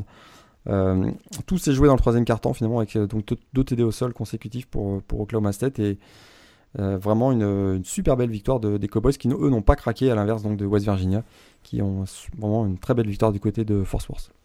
Et puis pour terminer avec la page euh, Big 12, alors euh, pour le coup, euh, on l'a pas, on n'a pas démarré l'émission avec parce qu'on en a beaucoup parlé ces derniers mois, mais c'est désormais officiel donc Texas qui va licencier Charlie Strong dernier match donc, enfin il participera à son dernier match ce week-end contre TCU et puis il ira voir ailleurs en attendant de trouver un successeur à l'actuel coach des, des Longhorns. Pas très surprenant quand on voit sa fiche. il a une fiche de 16-20 il me semble après trois saisons. Ouais, c'est difficile. Hein. Il n'a vraiment pas réussi à, imposer sa, patte. Et puis, ça a été, euh, il a eu très rapidement hein, les, boosters, donc les mécènes euh, de Texas, qui euh, il les a eu un peu sur le dos. Et ça a été difficile pour lui d'évoluer avec la pleine confiance qui leur a été nécessaire. Résultat, malgré des recrutements quand même excellents, ça s'est pas converti par des belles performances et des résultats sur le terrain ça devient euh, difficile. Hein, encore une, saison euh, galère. Et puis surtout, hein, cette défaite à Kansas a été euh, quand même contre Kansas, hein, qui n'avait pas gagné un match FBS de, conférence de Big 12 depuis 19 rencontres. cette défaite-là a fait vraiment très très mal et on ne perd pas à Kansas. C'est impossible pour Texas. On passe à la CC à présent où on connaît un des finalistes. Ce sera sans surprise Clemson qui s'est bien remis à défaite contre Pittsburgh. Victoire des Tigers sur le terrain de Wake Forest 35 à 13. Début de match explosif, 4 TD sur leurs 4 euh, premières possessions, ils ont plié ça euh, rapidement et puis euh, ils s'assurent donc facilement une victoire face aux Demon Deacons de Wake Forest et donc remportent le titre de, champion de division ACC Atlantique qui retrouveront en finale probablement North Carolina ou peut-être plus sûrement West Virginia Tech. Alors justement Virginia Tech, alors le représentant de la division coastal on connaîtra la semaine prochaine. Euh, par contre les Hokies qui font plein de confiance euh, en ayant gagné sur le terrain de Notre-Dame 34 à 31. Ils étaient pourtant menés de 17 points hein, en cours de, rencontre et effectivement ils ont euh, retourné comme à peu près tout le monde cette année finalement Notre-Dame. Donc Effectivement, une, belle victoire. C'était d'ailleurs la première fois de l'histoire hein, que Notre-Dame et Virginia Tech se rencontraient deux programmes pourtant euh, majeurs du, au niveau FBS, mais ils n'avaient jamais eu l'occasion de se rencontrer en saison régulière. Et, et Virginia Tech donc euh, s'impose à, Notre-Dame 34-31. On passait la Pac-12 pour euh, terminer avec la division Nord et Washington qui reprend donc les commandes après la défaite de Washington State et sa victoire contre Arizona State 44 à 18. Ouais, ça a été long à se mettre en place. début de match un peu au ralenti. Arizona State a bien cru qu'ils allaient peut-être pouvoir créer la surprise, mais ça a été ensuite difficile pour eux et on a vu un Jack Browning qui a retrouvé finalement son niveau de jeu avec 338 euh, yards, 2 TD, euh, deux interceptions en début de match, donc qui ont finalement été euh, responsables de ce début de rencontre un peu difficile des Huskies. et puis finalement, donc 21 points en second quart-temps, et ils sont partis ensuite vers, vers, le, vers la route du succès. Donc un, rebond pour l'équipe de Washington qui avait été battue par USC la semaine dernière. La division sud également, euh, Colorado n'est pas officiellement donc euh, vainqueur de la division sud. Il faudra attendre la semaine prochaine. En tout cas, ils ne seront pas forcément menacés par euh, Utah, surpris à domicile par Oregon, 30 à 28. Grosse surprise avec un dernier drive hein, de folie du freshman Justin Herbert, qui vraiment 3 TD dans cette rencontre et qui vraiment commence à prendre ses marques avec Oregon. Ça, c'est peut-être le seul point positif hein, des, des Ducks cette année. La défense a été tellement horrible que on avait l'impression de, ne voir que ça, que cette euh, défense difficile, ben finalement, euh, il y a un jeune quarterback qui va peut-être être, euh, la révélation des prochaines saisons. En tout cas, là, c'est son drive signature, très clairement. Et il donne la victoire donc, d'Oregon 30 à 28, qui assomme et condamne un Utah qui maintenant est hors course pour le, titre de Pac-12 South. Ça peut sauver Mark Elfrich, cette histoire? Euh, pas sûr, hein. c'est sûr qu'il a eu, la, il a eu la, le, support de la direction euh, technique, euh, athlétique de Oregon. comme je l'avais dit pour Texas, Texas, il a Mike Perrine, le, directeur athlétique des Texas, avait également apporté son soutien à Charlie Strong il y a 2-3 semaines. Et puis généralement, quand on a le soutien de son directeur athlétique, on dégage dans le mois suivant. On a vu avec Charlie, Strong, je serais pas surpris qu'on ait la même chose pour moi. je pense que ça jouera sur la Civil War. Si vraiment sur la Civil War, ils sont ils se font maltraiter par Oregon State, je pense que là, ça va être un peu euh, inévitable. Oregon State qui a gagné ce week-end et qui euh, très clairement est une équipe qui, euh, qui a une bien une autre dynamique hein, que, que, Oregon, qui, qui, finit très très bien la saison. Donc effectivement, s'il perd la Civil War, là, ça va être compliqué. On termine donc avec la division sud et si Utah n'est plus dans le coup, USC est clairement présent. victoire du côté du UCLA, 36 à 14. Et malgré deux interceptions hein, en début de match, hein, le freshman Sam Darnold, qui est très clairement euh, aussi l'une des révélations de la saison, bah, il s'est pas laissé intimider euh, par le, bon début de match des Browns, qui avait d'ailleurs pris les devants 14 à 7, grâce à deux TD sous réception de Jordan Lasley. Bah, derrière, il a terminé la rencontre avec 267 yards, 2 TD, un gros match également de Ronald Jones avec 121 yards, 2 TD. Euh, les, Trojans de, de, UC qui remportent donc leur septième match consécutif et euh, qui conservent donc une petite chance hein, de, jouer la finale de, de Pac-12. Euh, il leur faudra battre Notre-Dame. Ça, je pense que ça devrait pas être trop trop compliqué et ils devront compter sur une défaite, hein, donc de, on l'a dit, de Colorado contre Utah. Finalement, tout devrait se jouer entre Colorado et Utah. Si Colorado bat Utah, ben, ce sera terminé sera, sera terminé. Puis si Utah euh, réussit à remporter une victoire face à Colorado, USC aura une chance en or face à Notre-Dame d'aller créer la surprise parce qu'on les avait enterrés à un moment où ils avaient une fiche de 1-3, on les avait vraiment enterrés et ils sont finalement à un match hein, d'aller jouer la, finale de conférence Pac-12. Bon alors je mets volontairement la sec parce qu'il n'y a pas forcément de rencontre euh, hyper palpitante cette semaine. Peut-être ne serait-ce que éventuellement la victoire de Vanderbilt contre euh, Ole Miss. Ouais, comme d'habitude qui remet les Rebels un peu dans l'embarras. Comme d'habitude, hein, la semaine d'avant Thanksgiving, avant euh, Rivalry Week, on a une petite pause avec souvent des matchs, euh, donc des cupcakes contre des FCS. Et euh, c'est ce qu'on a vu avec Auburn notamment qui a, qui a explosé Alabama, IM et puis Chattanooga. Je croyais que tu parlais de Vanderbilt, Ole Miss, je cherchais le cupcake. Non, non.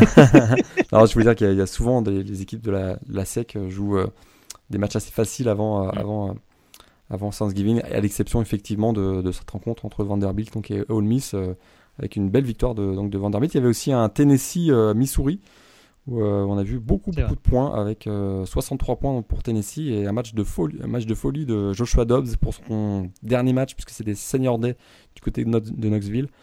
Et il finit avec 5 TD, 3 à la passe, vraiment un, un festival offensif pour les Vols pour ce dernier match de Joshua Dobbs du côté de Knoxville. Et alors je parlais de d'Olmis qui se remet un peu dans l'embarras avec une fiche de 5-6. Euh, Vanderbilt, il y a peut-être la, possibilité de renouer avec un ball pour, euh, pour l'équipe de, de Derek Mason, euh, puisqu'il y a notamment la réception de Tennessee la semaine prochaine euh, dans un derby euh, d'État qui va être assez intéressant à suivre chez les Commodores. Donc ça peut ça peut valoir le coup d'œil également euh, cette confrontation euh, du côté donc de Vanderbilt. Euh, pour terminer peut-être d'autres résultats qui concernent le groupe of 5, t'en parlais tout à l'heure, Navy qui remporte la division dans la AC en ayant battu notamment assez largement East Carolina 66-31. Et Navy qui, continue hein, son excellent parcours et qui est encore avec son quarterback Worth qui est vraiment excellent, le digne successeur de Keenan Reynolds. Il porte bien son nom. Hein. Ouais, exactement.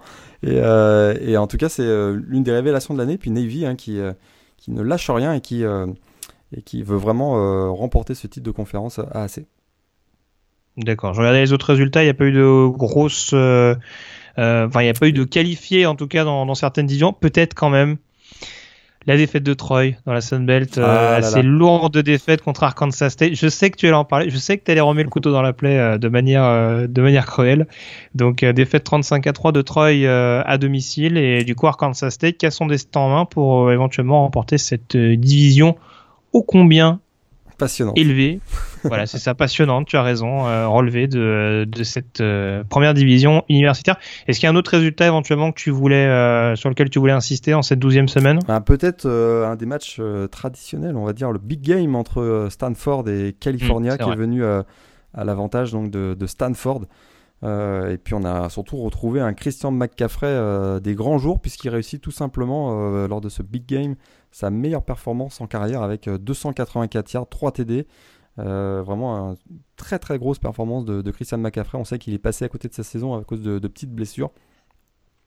Et euh, on notera aussi d'ailleurs la, belle performance hein, du, quarterback Keller Christ qui avait été euh, benché finalement au début de saison et qui a retrouvé sa place de, enfin qui a trouvé une place de titulaire en fin d'année. Et, euh, et, pour lui, ça lance peut-être sa saison 2017 avec une belle victoire du côté de California. Et puis peut-être autre chose, alors deux éléments à, souligner.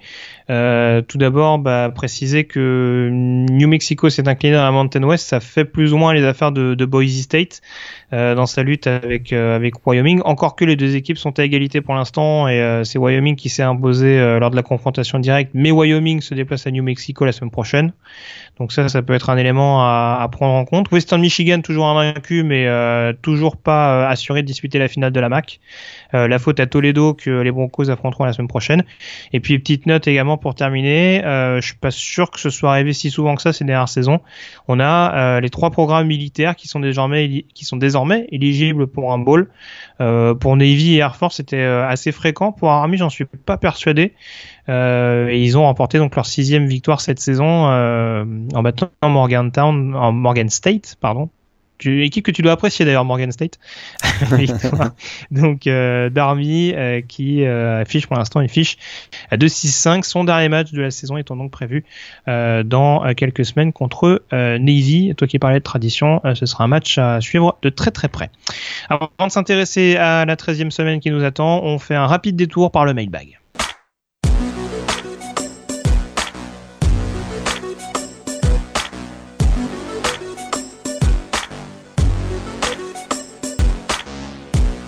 Avec la première question d'un habitué, Nicolas, sur Facebook, qui euh, nous demande si Michigan n'est pas l'équipe qui peut poser le plus de problèmes à Alabama pendant euh, les playoffs, j'imagine. Euh, je sais pas ce que t'en penses, mais moi je trouve que Michigan a quand même... Euh, bon, c'est sûr que défensivement, ils sont, ils sont très solides. Un joueur comme Jabril Peppers, effectivement, peut faire basculer la rencontre. Jordan Lewis également, au niveau des defensive backs. Mais offensivement, euh, je suis quand même inquiet, notamment de, la blessure de Wilton Spate. Euh, maintenant, c'est John O'Corn, donc l'ancien de Houston, qui est à la baguette de l'attaque. Et euh, j'ai l'impression que ça risque d'être difficile. Peut-être qu'ils vont même passer à côté des playoffs avec donc ce match face à Ohio State. C'est sûr que c'est, ils ont été très très solides pendant deux mois au Michigan, mais ils n'avaient pas vraiment d'adversaire à leur niveau. Dès que ça commençait à être un peu plus difficile, on a vu qu'il y avait quelques carences et que offensivement, c'était peut-être pas aussi bien huilé que ce qu'on pensait. Je J'aimerais avoir ton, ton, point de vue là-dessus. Est-ce que c'est Michigan ou euh, est-ce que Michigan pourrait vraiment euh, poser des problèmes à, la bah, C'est un peu ce que j'allais dire. Euh, défensivement, je pense qu'ils sont capables de tenir le rythme. On a vu que contre une équipe comme Penn State, alors ça vaut ce que ça vaut, surtout au moment où ils les ont affrontés, mais ils sont capables de mettre à mal un gros running back adverse, un jeu au sol prédominant chez l'adversaire. Après, en termes d'attaque, c'est quand même... déjà, je trouvais qu'avec Wilton Spade, c'était pas folichon. Euh, là, très franchement, avec Ocorn, je pense que ça peut être un peu plus compliqué. Donc, combien même ils arriveraient à gagner du côté d'Ohio State, la marche Alabama me paraît encore un petit peu euh, haute. On vend beaucoup les receveurs hein, du côté de Michigan, des joueurs qui ont la cote notamment en, NFL, que ce soit Joe Chason ou, ou Amara Darbo. J'ai du mal quand même à les voir exploser. C'est la même tendance d'ailleurs du côté de, de Jake Butt. Euh, J'ai l'impression que pour l'instant, c'est plus des joueurs de devoir, des joueurs qui euh, font le boulot, je dirais vulgairement, plutôt que des playmakers et des joueurs assez explosifs. Et contre Alabama et leur backfield défensif, avec justement des DB qui sont capables de faire des jeux, ça me paraît un petit peu compliqué. Et euh, j'aurais du mal à mettre Michigan comme euh, la, kryptonite, on dira, du, du Crimson Tide si playoff il y a pour Michigan. Deuxième question, toujours de la part de Nicolas, qui nous demande ce qu'il manque aux Florida State Seminoles pour revenir en playoff. Euh, à mon avis, pas grand chose, parce que euh, sur les 2-3 dernières années, Jimbo Fisher a fait un tel travail au niveau du recrutement. Euh, cette année, ça a été un petit peu difficile. Il y a eu quelques blessures qui ont été très très coûteuses, notamment dans le backfield défensif. mais je crois que cette équipe de Florida State, hein, dans dès l'année prochaine d'ailleurs, et dans les deux prochaines saisons, je dirais, va être un énorme candidat au titre national. On pense bien sûr à, à DeAndre François, euh, le quarterback qui est un redshirt freshman cette année et qui va prendre, de qui va prendre du volume et de l'expérience et qui sera très certainement une des, des, stars dans les, dans les prochains mois. Il y a également donc, euh, Jack Patrick, le sophomore, euh, running back sophomore, qui va prendre la succession d'Alvin Cook, qui est également un excellent joueur. Au niveau du receveur, c'est peut-être là où ça va pêcher un peu, mais il y a un Oden Tate. il y a quelques joueurs qui ressortent. Hein. Il y a quelques joueurs qui ressortent au, niveau des, hmm. des, receveurs. Ouais, il y a des, des, des, jeunes qui poussent, je veux dire. Oui, tout à fait. Il y a Oden Tate euh, qui, euh, qui effectivement pourrait être un, donc, euh, une des stars. Il y a également un autre sophomore, un Nick Murray qu'on a vu également ces dernières semaines, qui est vraiment très solide. Puis alors défensivement, c'est là où c'est très très très solide au niveau du réservoir. Il y a évidemment Josh Sweet, donc le, le, joueur de, au poste Buck, qui est un poste un peu hybride entre defensive end et, et linebacker. Il y a également euh, il y a Frederick Jones, il y a Jalen Wilkerson, un, freshman. Au niveau des, linebackers, c'est très solide avec euh, Emmett Rice, Joshua euh, Brown. Et puis alors au niveau du, backfield défensif, c'est la même chose. Il y a Edgy Westbrook qui est, vraiment très solide. Il y a Marcus Lewis qu'on a, vu cette année aussi. Donc tous ces joueurs-là qui sont des, joueurs actuellement backup mais qui prennent énormément d'expérience et qui sont tous des, des 4 et 5 étoiles au niveau du recrutement. Je crois que vraiment Florida State a un bel avenir les Seminoles ont un bel avenir devant eux et très clairement euh, vont être euh, encore une fois en, bataille avec Clemson dans l'ACC et ce seront probablement des candidats dans les deux prochaines saisons pour le titre national. Ouais, alors pour compléter ce que tu dis, enfin pour en, tout cas résumer euh, à ma manière, je dirais que ce qui m'a le plus étonné, parce qu'à la limite l'apprentissage, je dirais, de des François est pas est pas forcément euh, pas forcément inattendu. On savait qu'il y avait avoir quelques difficultés, surtout quand on sait euh, que Jimbo Fisher avait du mal à désigner un quarterback avant le début de la saison. Euh, c'est vraiment défensivement que sur certains matchs, Florida State m'a fait un petit peu halluciner. Bon, on va forcément s'arrêter plus particulièrement sur le match contre Louisville où, en l'occurrence, là, il n'y a pas grand chose qui avait, qui avait marché ce jour-là pour, pour les Seminoles. Mais voilà, ce qu'on constate depuis quelques semaines, c'est aussi que la défense de Florida State, et tu l'as bien dit en citant notamment quelques joueurs qui ont un peu plus élevé leur niveau de jeu, que ce soit chez les titulaires ou les remplaçants, euh, voilà, il y a une défense qui commence à redevenir incisive, et je pense que si Florida State continue sur cette lignée-là la saison prochaine, ça peut permettre aux Seminoles de, de retrouver leur rang. Euh, faudra s'intéresser, alors ça c'est plus ou moins lié, mais également à la situation de Clemson. On sait qu'il y a beaucoup de joueurs qui sont susceptibles de partir chez les professionnels.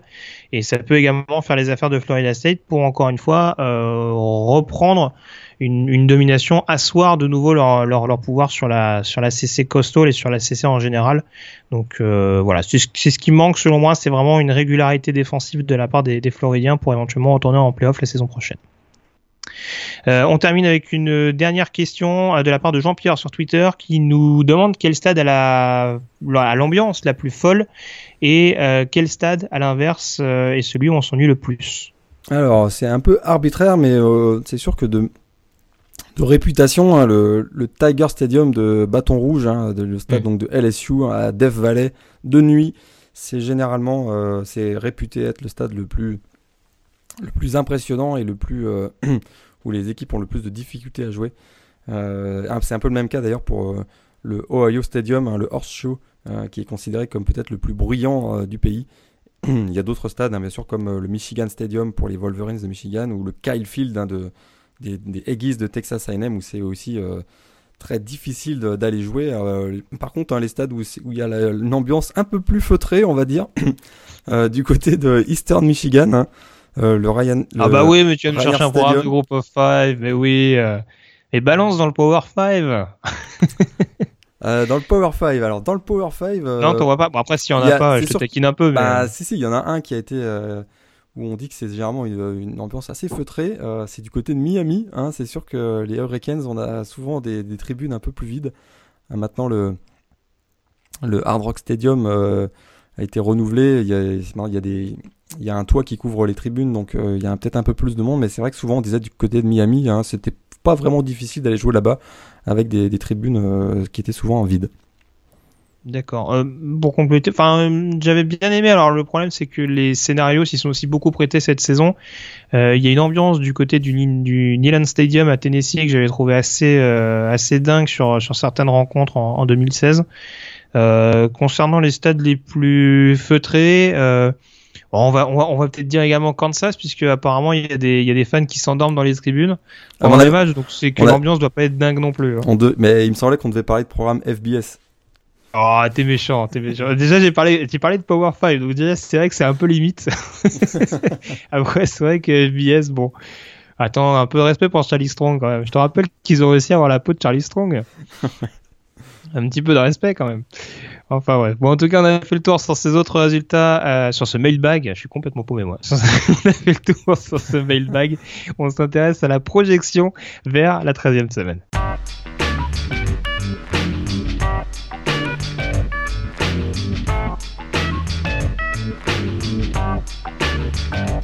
Et forcément, la grosse affiche euh, cette semaine, Morgan, eh bien, ce sera dans la Big Ten, enfin l'une des affiches, hein, parce qu'encore une fois, grosse semaine de rivalité euh, qui nous attend et donc euh, pas mal de, chocs à suivre de très très près. Le Ohio State, Michigan, en l'occurrence, le numéro 2 contre le numéro 3. malheur au perdant, a priori, pour éviter de louper le coche pour les playoffs. Euh, ouais, exactement. Hein. Et en tout cas, de manière générale, c'est une semaine tous les fans de college football attendent avec impatience. Hein, Rivalry Week, euh, que certains appellent Hate Week, euh, la semaine de la haine entre euh, à travers le pays, puisqu'on va avoir quasiment que des matchs hein, de, rivalité. Et, donc le, plus célèbre d'entre eux, c'est Michigan face à Ohio State. Et cette année, on est chanceux. Hein, parce qu'on a donc, tu l'as très bien dit, le numéro 2 contre le numéro 3. Tout va se jouer, en tout cas pour, pour une place en, finale de conférence. On sait que si, si Ohio State l'emporte eh bien, ils vont être dépendants hein, finalement du résultat de Penn State. Si Michigan l'emporte, Michigan est en, finale de conférence. Euh, deux équipes euh, très proches l'une de l'autre, deux coachs euh, emblématiques, hein, Urban Meyer côté Ohio State, Jim Harbaugh côté Michigan. Toute la semaine, ça va, ça va pas mal chambrer à mon avis dans les, sur les médias sociaux. Ça va être très intéressant, vraiment un match à suivre à partir de 18h samedi prochain en France. Et avec vraiment, s'il y a un match à voir cette semaine, c'est celui-là qu'il faut voir très clairement. Alors l'autre match qu'il faut voir cette semaine et euh, que je regarderai tout particulièrement. Alors, celui-là, je pense qu'il va vraiment voir le, déplacement. Autant le Ohio State Michigan, je pense qu'il y aura un, aspect un peu euh, défensif qui va prendre le pas. Euh, autant il y a quand même une Apple Cup qui va être très passionnante à suivre, encore plus euh, de par l'horaire qui nous est proposé, ah parce que ce sera donc vendredi soir en France à 21h30, euh, euh, le Washington State, Washington, le vainqueur qui disputera donc la finale Pac-12. Et pour Washington, s'il y a victoire, il y a possibilité de playoff. Et voilà, t'as tout résumé. Alors déjà que d'habitude, hein, l'Apple Cup, c'est souvent des matchs ultra ultra intenses. Cette année, il y a en plus un intérêt de qualification pour la, la finale de conférence et même peut-être de playoff pour Washington, euh, les Huskies. Donc euh, vraiment, ça va être euh, un match passionnant à voir. Effectivement, beaucoup, beaucoup de points à, prévoir. Hein. Luke Fall contre Jack Browning, deux quarterbacks qui tournent régulièrement au-dessus des 300 yards à la passe. Donc évidemment, ça va être passionnant. Et puis comme tu l'as dit, hein, ça tombe bien parce que c'est à une heure, à une heure raisonnable en France. Donc ce match-là aussi, hein, préparez votre programme et cochez celui-là. C'est très clairement le match à suivre de vendredi soir. Une autre rencontre, une principale rencontre on a... à suivre peut-être peut-être l'Iron Ball. On a 15 minutes là où Ah si tu allez, si tu dois en isoler une ou deux, dis-nous tout. De toute façon, je les de toute façon, je les je les développerai après les différents matchs à suivre, mais si tu veux en, en suivre une ou deux autres plus particulièrement. Ok, traditionnellement, moi, le Alabama Auburn, je sais qu'il se passe toujours des choses. Hein. Il n'y a qu'à se, se, souvenir du, du Kick Six euh, de 2013 euh, pour savoir qu'il se passe toujours, toujours quelque chose entre, euh, entre ces deux, deux facs, donc de l'État de l'Alabama.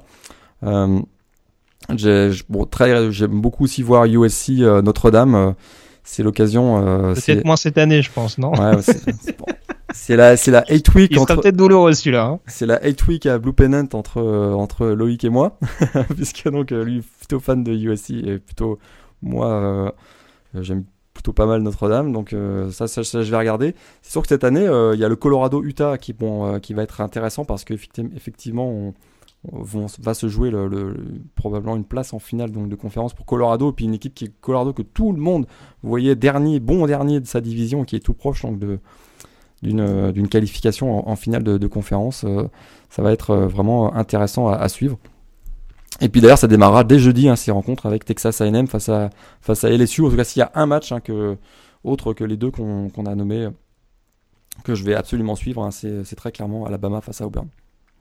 Ouais, j'essaie de voir un petit peu euh, ce qu'il y a d'autre. Alors, alors c'est pas forcément.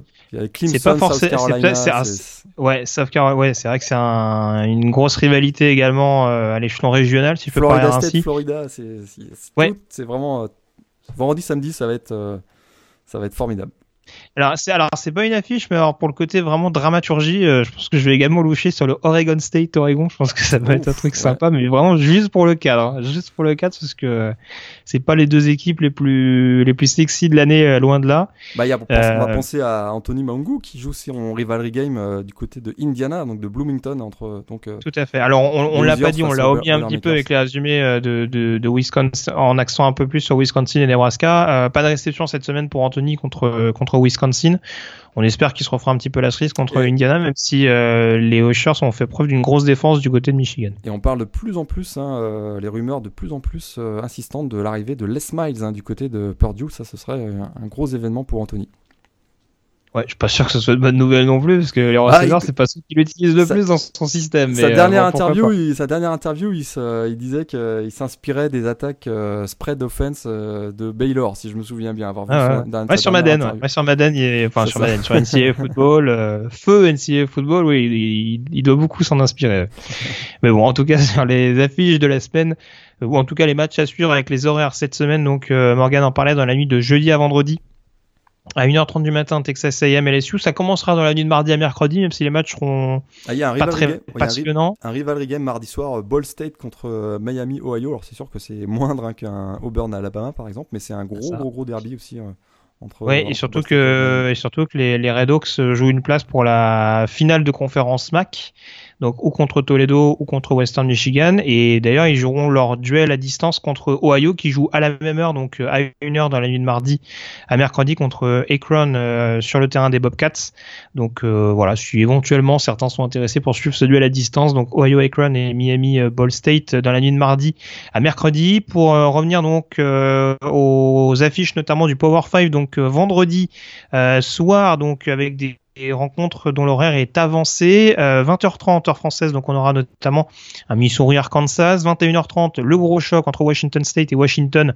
Euh, dans le même temps, on aura le dernier match de Charlie Strong à la tête de Texas contre TCU. On aura le déplacement de Boise State sur le terrain d'Air Force.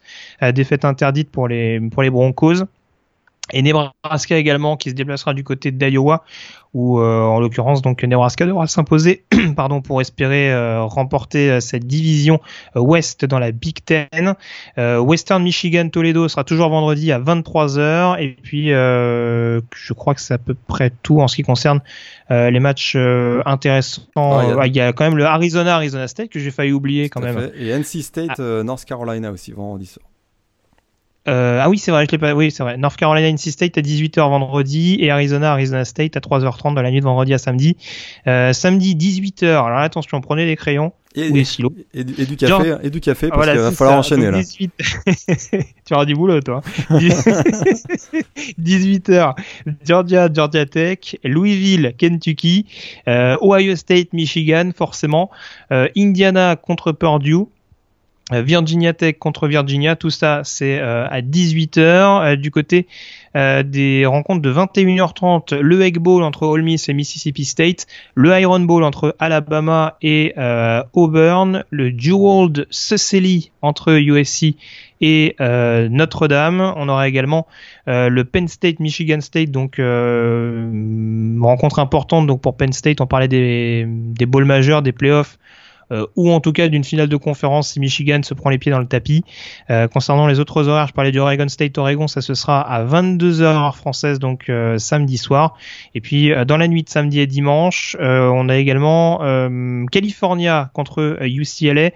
derby californien, Colorado, Utah, ce sera à 1h30, de même que Clemson, South Carolina et que Vanderbilt, Tennessee. À 2h du matin, on aura le Florida State Florida. Je crois que c'est euh, voilà à peu près tout ce qu'il faut retenir. Je parlais du New Mexico, Wyoming tout à l'heure. Pour ceux qui veulent le suivre, c'est à 4h15.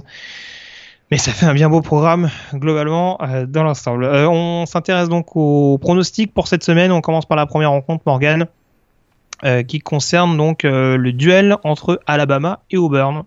Alabama. Alabama trop trop fort en ce moment. Ça va être plus serré que, que, ce qu'on peut imaginer à mon avis, mais dans le quatrième quart-temps, la défense d'Alabama va, va, assurer la victoire pour le, Crimson Tide. J'y vais avec Alabama également. Match numéro 2, Florida State, Florida. Euh, je vais, vois bien là une petite surprise et une victoire de, de Florida à, euh, à, Florida State. Bah, J'y vais quand même avec euh, Florida State. Je suis pas complètement rassuré par cette équipe de, de Florida. Je suis obligé, USC Notre-Dame. mais personne n'est rassuré. Personne n'est rassuré par cette équipe de Florida, mais il coûte, chaque semaine, il gagne. Euh, façon de pas parler de USC Notre-Dame. Oui, exactement, exactement. J'ai pas entendu la question. Non, c'est pas grave. Bon, est-ce que tu, est-ce que tu mets Notre-Dame quand même? Euh...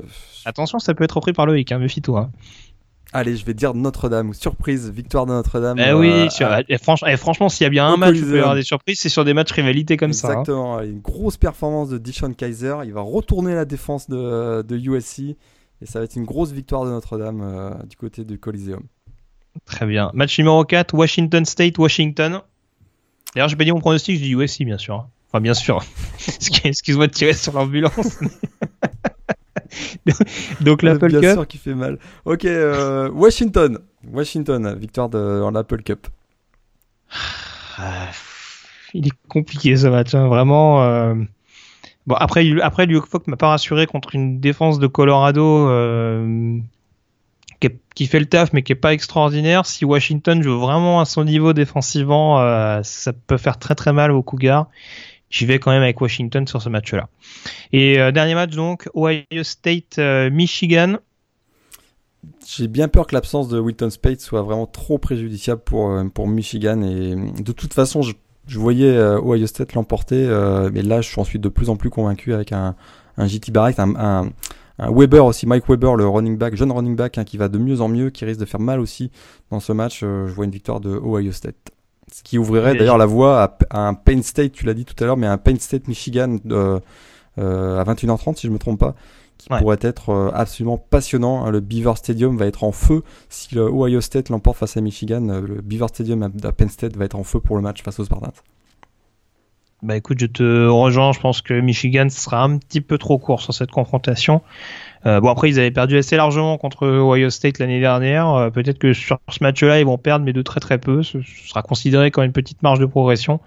Mais euh, j'y vais quand même avec les Buckeyes à domicile, avec selon moi un petit peu plus de euh, de force sur le euh, terrain. On a fait le tour donc pour cette euh, douzième semaine. Je te, je te remercie Morgan d'avoir été en ma compagnie et on se retrouve donc la semaine prochaine pour une nouvelle semaine passionnante.